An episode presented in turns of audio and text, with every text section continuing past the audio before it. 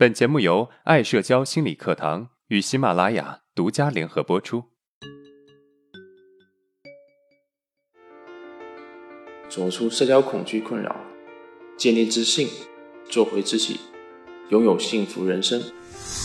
大家好，我是爱社交创始人阿伦。今天我们来聊一聊在社交过程中出现的一个常见的问题：别人对你爱理不理。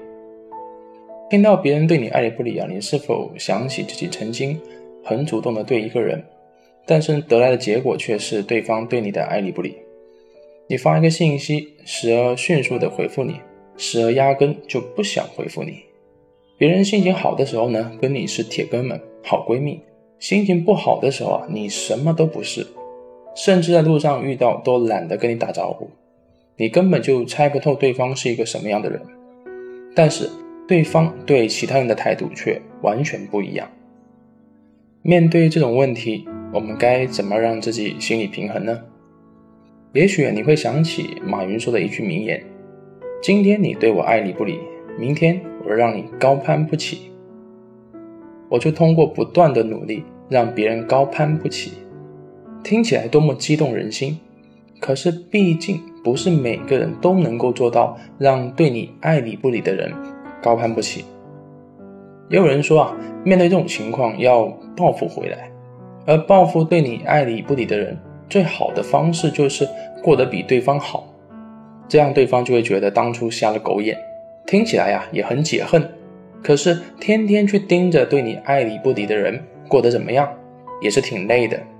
对方只需要对你爱理不理，而你却要付出巨大的努力去证明给他看，你过得比他好，会不会感觉自己有点傻，被牵着鼻子走呢？听到这边啊，我想你一定很想知道，为什么一个人容易被爱理不理？不着急，我们先来听一听我的一个学员的日记。高三的时候啊，我认识一个朋友，他是我高三的舍友，学习成绩很好，性格很鲜明。我很欣赏这个人，就很想多跟他多说几句话。平时吧，干嘛都会叫上我，而且我基本上都是随传随到，干什么事情呢，都是随着他的意，简直啊就像个小跟班。可是他平时很少认真听我说话，我说什么话他都要多问一遍。其实啊，就是一直走神。有时候我很愤怒地问他：“你到底有没有在听我说话？”他说：“有啊，在听啊。”平时啊，我想去的一些地方，想叫他一起，基本上都是不可能的。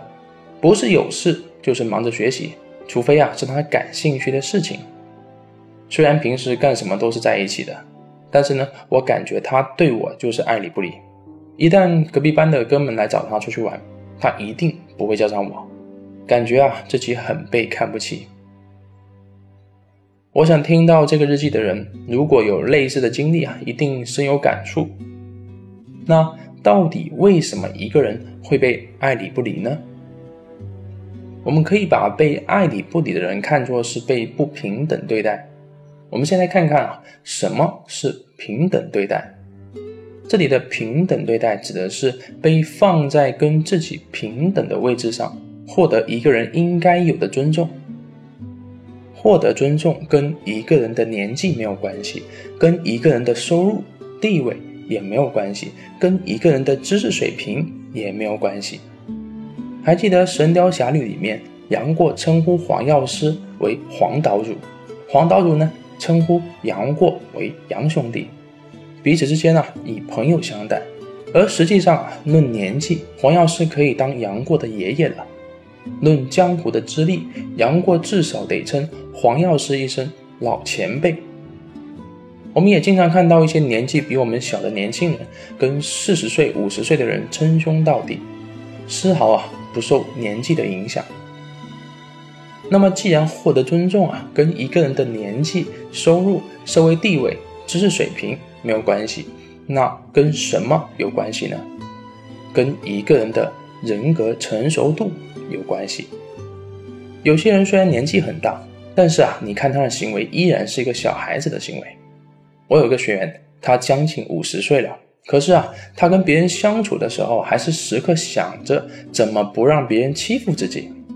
别人欺负自己的时候呢，怎么欺负回来？丝毫没有《论语》里面说的“五十而知天命”的感觉。而有些人年纪小，也没怎么读过书，可是啊，对人性有深刻的洞见，丝毫不亚于职场摸爬滚打多年的老鸟。综合上面我们说的，一个人如果被爱理不理，我们可以认为他被不平等对待了。而一个人被不平等的对待，跟一个人的年纪、收入、社会地位和知识水平没有关系，而跟一个人的人格成熟度有关系。一个人的人格是否成熟啊？怎么体现呢？具体体现在几个方面。第一，自我认同的程度。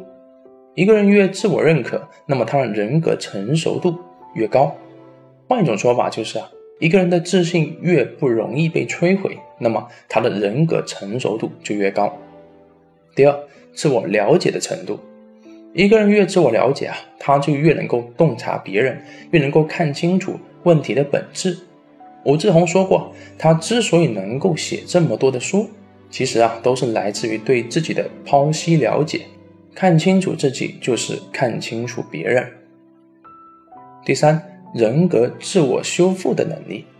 当受到创伤的时候啊，能够及时的自我修复。著名的企业家褚时健，六十七岁的时候，因为误入歧途，锒铛入狱，女儿和老伴也同时入狱。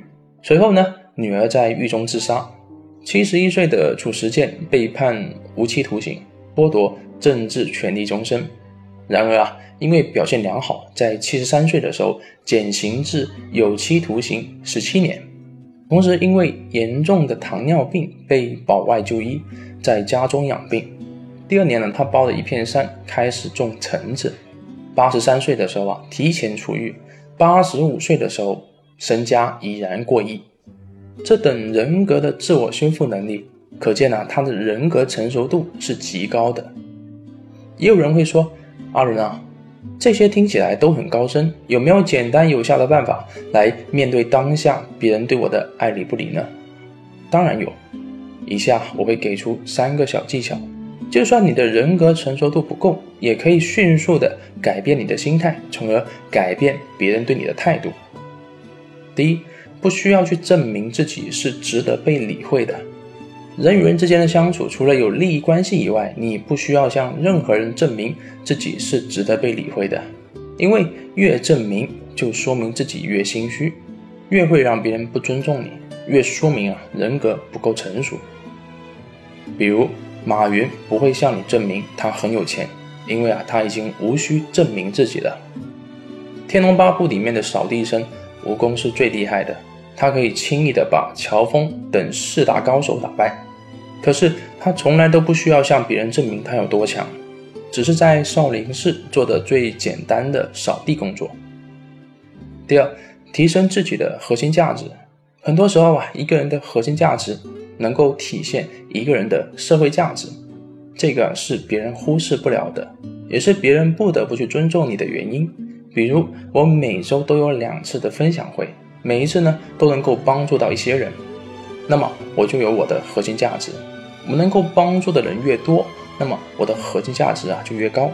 我越去提高我的核心价值，那么反而我能够帮助的人也就越多。第三，有属于自己的生活方式，有属于自己独特的生活方式啊，不需要依赖别人就可以把生活过得精彩。这种生活方式会让你释放出。独特的性格魅力，比如我以前的同事，每周末都会去做义工，我很佩服他的毅力，也很欣赏他的心态。